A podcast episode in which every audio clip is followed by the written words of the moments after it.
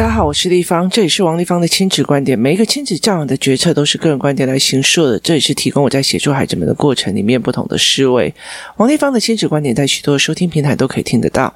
你有任何的问题想跟我们交流，可以在我的粉丝专业跟我联系，或加入我们王丽芳亲子观点 Live 社群，跟一起收听的听众交流。想陪孩子书写跟阅读破关，或加入课程，可以搜寻关关破或生鲜识书的王丽芳线上课程，一起协助孩子们破关。今天我们。再来讲预期落空哦。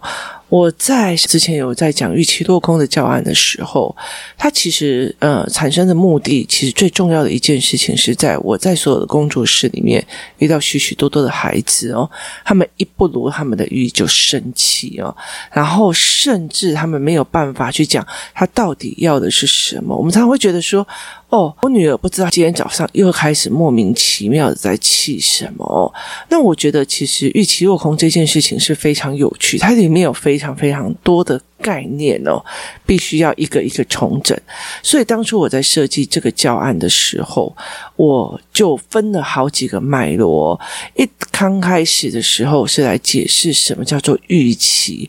我在想怎么让孩子知道预期的概念，然后它里面的时间感跟时间线。那什么又是预期落空跟不如预期或超乎预期哦？预期有分很多种，就是我超乎了我的预期，那不一定是好的，也不一定是坏的哦。可是。总是我知道的这个叫做预期落空，那接下来该怎么做呢？那以前我的孩子比较小的时候，我就会跟他讲说：你原本希望、预先希望、期望怎么样，是不是？所以你很失望。啊，就说对，所以这叫预期落空。但是他有没有那个画面跟时间是很难的。我其实有点比较担心的是，在把所有我说过的话，或者是我带领孩子的方式做成了教案跟教材的时候，那。我是很多的父母都理解那个概念，有时候就说：“哦，你就是预期落空，或者是说，哦，那你到底是怎么希望？你刚刚是不是这样子希望啊？啊，所以现在就没有到那希望了啊，所以就怎样怎样怎样。其实我觉得，包括语气、态度跟思维，都会影响到你在教的时候，到底是真的让孩子认为你在教我，或我学到一个东西，还是你换了一种我更听不懂的碎念方法在。”讲哦，所以其实，在做教案的整个过程里面，我必须要非常的清楚，这个教案是给陌生的。父母甚甚至没有见过我的父母在使用的，所以我必须要让他们就是一个步骤一个步骤的来哦。那因为最近疫情的关系哦，所以呃，我们大量的把课程结束，然后用大量的在做所谓的教案教材，然后用这些教案教材来去做呃产品测试，就是小孩过来这边产品测试。可是我们基基本本上哦，就是因为是这个样子。哦，所以呃，再加上大家陆续的得了 COVID-19，就是大家都陆续确诊，然后就是一批一批休息这样。所以导致我们比较少有时间去做所谓的 YouTube 录音哦。那我们会在再过一阵子，就是等量达到一定的程度的时候，我再来做这这一块，就是宣传影片。因为影片它其实是有一些，它比较像宣传的概念哦，就是提供父母一个概念。那我会尽量在 Podcast 里面，就同一个议题或不同的议题穿插的告诉你，我现在给的教案的概念。是什么哦？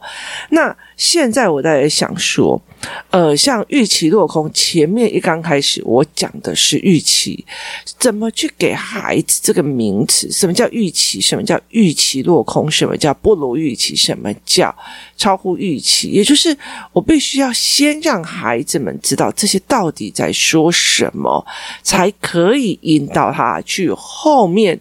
这样第二个阶段就是。预期会产生什么样的情绪？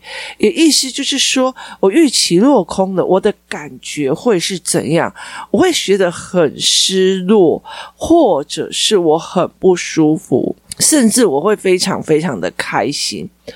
可是，在处理这件事情的过程里面，我试图的在教案的过程里面，试图的去加入了所谓的转念的概念。例如说，我本来预期我的爸爸。呃，在我的生日的时候，给我的一个呃遥控飞机，结果他竟然给我一个火车轨道组，好，所以我预期落空了，我觉得非常非常的难过，觉得很不舒服，好。这个时候叫做因为预期落空而产生的情绪，而产生了哪样的情绪？孩子有没有办法讲？妈妈，我觉得预期落空了，然后所以他产生了什么样的情绪？孩子有没有办法说出来？然后后来转念的概念是，我后来想一想。我从头到尾，我都没有跟我爸爸说：“爸爸，我今年生日很想要一台遥控飞机。”意思就是说，你根本就没有讲，去把那个盲点，这件事情的因果观的盲点抓出来。所以，其实像我之前也犯过很多这样子的错误，就是我觉得我的男朋友就应该在我的生日里买什么什么给我。然后我已经暗示很多次了，我说哦，那个东西好像很漂亮，哦，那个项链真的好美，我就暗示了很多次哦。然后呢，结果到那天没有，没有，我就会非常非常的生气哦。所以后来我就觉得，对，我没有告诉他，那我为什么要这么的生他的气哦？所以我把这个概念其实给孩子，对。想一想，你到底有没有真的告诉你的父母，我就是想要某些东西哦？所以，例如说，像我的孩子会讲说：“妈妈，今年生日你可不可以买什么东西当我的生日礼物？”那我就会问他为什么？为什么你会想要知道这个，或者是你喜欢这个？可以告诉我你想要的原因跟原则吗？而不是他在心里在想，别的父母都会给他这个，别的父母都会给他这个，我的父母应该也会给我这个哦。没有这样子的概念哦，所以我必须要引导这一群孩子去讲说，其实你不说，完全没有人知道哦，你完全没有人。知道这一件事情哦，其实，在因果观里面，我在因果观里面，甚至时间语言，我都会加入这件事情。就是你不说，不会有人懂的；你不说，不会有人知道的哦。我必须要在这里面加入许许多多这样子的概念，让他去转念。对这件事情，我有错。我的错在于是我没有说哦。那例如说，其实像我在呃公司创业的过程里面，我找了非常多人来帮忙，可是有些真的是不欢而散。后来我其实理解了一件事情，我在思维的他们不懂，他们在思维的我也觉得不符合我要的，所以我们冲突就会产生哦。后来会理解一件事情，就是。因为这样子，每一个人在想的，其实是不是可以完整的传达给对方，造成说我的预期，我跟他讲过了，这个东西就是怎样怎样怎样，可他后来没有做。例如说，我讲过了，工作室里面的垃圾拿出去啊，然后让那个阿贝来收这样子哦，那你就会发现他动都没有懂哦，就是他做都不做就对了。后来到最后，我还要自己去弄哦，我就觉得说，那我为什么要去找一个会摆情绪的员工，所以对我来讲，我就觉得说，那我不需要啊，我我不需要去干这种事。那你如果不舒服，你可以离开，或者是操控性过强。好，不管怎么样，就是。你的传达是不是到那个地方？他的传达又是不是到了这个地方？人就是非常非常的难说。你怎么去传达这一件事情？这件事情怎么被传达，又是一个非常重要的概念哦。所以我常常会在讲这一件事情的原因在于是这里哦。你怎么去传达这个思维跟概念，然后却让他知道哦。然后接下来我要处理说，呃。超乎预期。一件事情预期落空里面所产生的情绪是什么？我预期落空，我觉得很失望。朋友们都在玩遥控飞机，我以为我可以跟他们玩，所以我预期落空，我非常非常的失落。没想到大家因为看到我的玩具是火车轨道组，结果没想到大家跟我一起玩火车，我们玩得很开心，这真是超乎了我的预期。好，这样子的情境在孩子的人生里面多不多？非常非常的多。就是我本来预期我爸爸给我买 A 玩具哦，我说哦，我本来想要跟我爸爸讲说，爸爸，我要。我要买那个呃，例如说桌游的某个玩具呀、然后一起带到那个什么露营的。结果后来到时候，爸爸根本就没有买那个玩具，其实他很生气。我本来已经想象我要跟我朋友玩狼人杀了，怎样有的没有。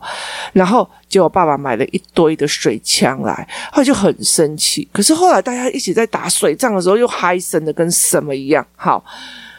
孩子其实这样子的概念或这样子的经历，其实是非常非常非常的多的。例如说，我打死都不要去那个地方玩。好，就他，他马上自己打自己脸，偷偷摸，我就说，那你不要去啊，我没有约你耶。然后我就叫我儿子去，然后他就他就跟着跟着跟着过来了，就就玩得很开心。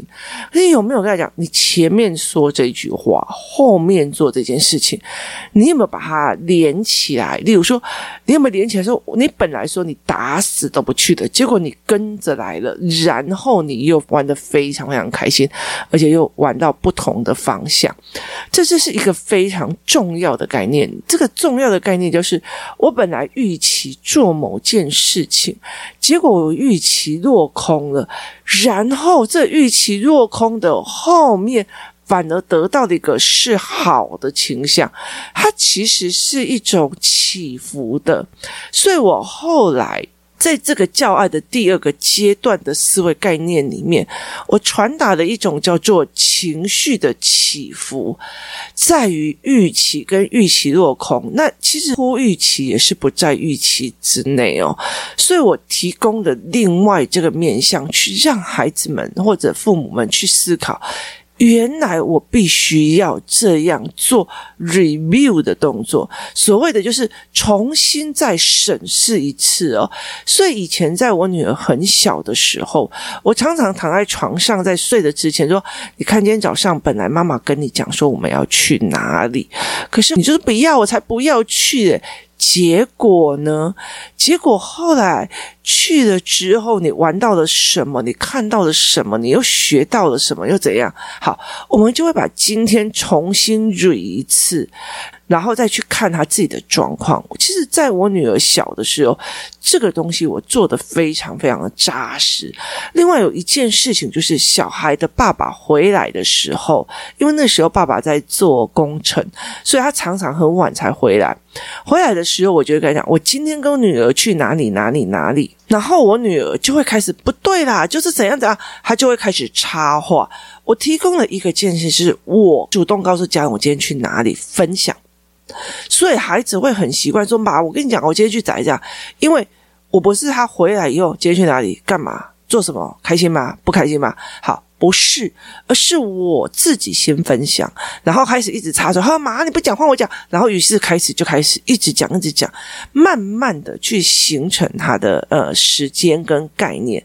好，那为什么要做这样？因为你去审视你一整天的概念，你今天学到了什么？所以后来其实弟弟出生的时候，我就比较没有做这一块。为什么？因为姐姐就会很快的讲，那个时候本来。弟弟还不喜欢怎么样，后来又怎么样去怎么样，然后怎样？例如说，工作室有一个专访，就是有一个我的专访，那呃，工作人员都必须要在里面。那以前我们工作室工作的时候，旁边都一堆小孩啊，那人家来专访。然后又来摄影，你就当然不可以让这群小孩又在旁边闹啊，然后收音不对，所以其实就有妈妈就负责帮我把这群小孩带出去玩。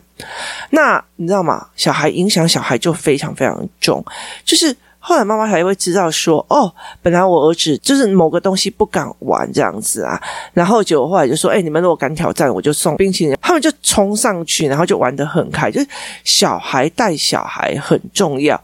另外一件事情就是回到家，他就会开始讲，本来我不敢尝试什么，后来我就去尝试了。结果后面的答案是我本来以为我会晕或会吐，结果我就去尝试了。后来其实我觉得它也蛮好玩的。本来我觉得篮球蛮难的，但是我就决定一定要一直练，一直练，一直练，练进去。后来我觉得篮球蛮有趣的。好。这个东西是一个过程，它引发了许多的情绪跟思维，所以我怎么去让他在每一个事件的时候调整他的思维，甚至转念？其实，在预期落空的这一套教材里面，我也有这样子在教哦。我还会一直在注意说，哦，所谓的预期就是预先期望，例如说。明天我要跟同学一起去野餐，我希望是个好天气，草地才不会湿哒哒，就可以躺在舒服的躺在草地上看天空。我非常非常的期待，结果隔天就下雨了。我看到外面的雨，我知道没有办法去野餐，心情很难过。我的心情都什么？因为预期落空，所以我心情觉得很失落。下雨了，不能跟同学去野餐，让我预期落空，所以心情很怎么样？这样子，后来。在下雨的窗边，我一边听着雨声，妈妈一边念故事给我听。虽然没有去野餐，不如预期，但是我还是有一个美好的一天。也意思就是说，我在让他们开始转念，预期落空没有关系，但是后面要开始转念。在这个教案里面，我试图的把这个东西交给了一个小孩，利用这样子的文词。那我也试图的在这个文本里面尽量的加入一点，像说他以后在作文或在描述情境的时候可以用到的一些语汇。后来在下雨的窗边，我一边听着雨声，妈妈一边念故事给我听。虽然没有去野餐，不如预期，但是我还是拥有美好的一天。其实，在很多很多的教养里面，都一定会是这样。我今天本来要带小孩去动物园玩，结果忽然下起了大雨。于是小孩就非常非常的难过，他也非常非常失落，所以我就拿起了十八般武艺开始陪他玩，玩的非常好。就是例如说，我曾经在那个我们家的浴缸里面呢，放了一堆的 bubble，然后让他们一直玩，玩到整个浴室都是 bubble。好，还有玩的非常的高兴。可是问题在于是没有办法去动物园，这个失落还在。如果晚上的时候可以让，本来我们要去动物园，觉得很失落，下雨。好难过。后来我们想了一个方法，在家里面玩泡泡浴、泡泡战。好，结果我们也是玩得很开心。你就可以用这种所谓的语汇，马上两个连接转念的一个语汇，跟一个顺过的一个过程，去帮两件事顺在一起。也就是当它顺在一起的时候。他就会觉得没有 A，其实 B 也蛮开心的。可是当你没有去顺在一起的时候，他会觉得，哦，今天还是没有去动物园。他不会去想到后面妈妈用尽的方法，让他整个浴室都是 bubble，还要洗，还要干嘛，还要整理。整个浴室都是 bubble，只为了觉得哦，我要把去掩盖你所有没有办法去动物园的痛苦跟难过。你不能用掩盖的方法，而是要让孩子说，虽然没有去动物园，我们也玩得超开心的。好，这是转念，而不是哦，今天妈妈有给我玩 bubble bubble 啊，可是哦，我真的也还没有去动物园。这两件事情就被拆开来，它不是顺畅的转念。那也就是这样，事情就是被切割开来的。我原本本来会怎样，后来怎样，有的没有。所以其实，在我常常翻旧账，我说的翻旧账是怎样？像我儿子现在如果投球投进了，他很开心，我就说：你看嘛，你之前连投一颗球在那边哀，在那边哭，在那边怎么样？那后来经过大量练习，你现在投篮率就增加了，所以孩子们就会很清楚的知道。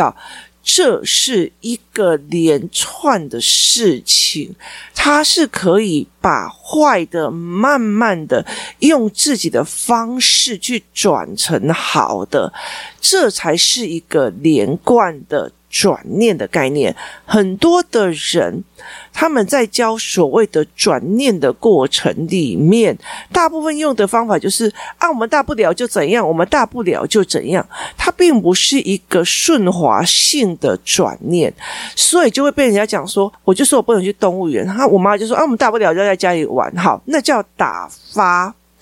那不是一个很顺畅的一个思维流程。说，其实我们没有去动物园，然后我们就在想该怎么办才好。于是呢，妈妈就想了个方法，我们可以打 bubble 战。所以呢，他就把浴室里面的浴缸放满了泡泡，然后我们就在用泡泡用攻击对方，这样看谁剪刀石头布给攻击。所以我们也玩得很开心。虽然没有去动物园，但是我们后来想到的这种玩法也很特别新奇。所以后来我们就把。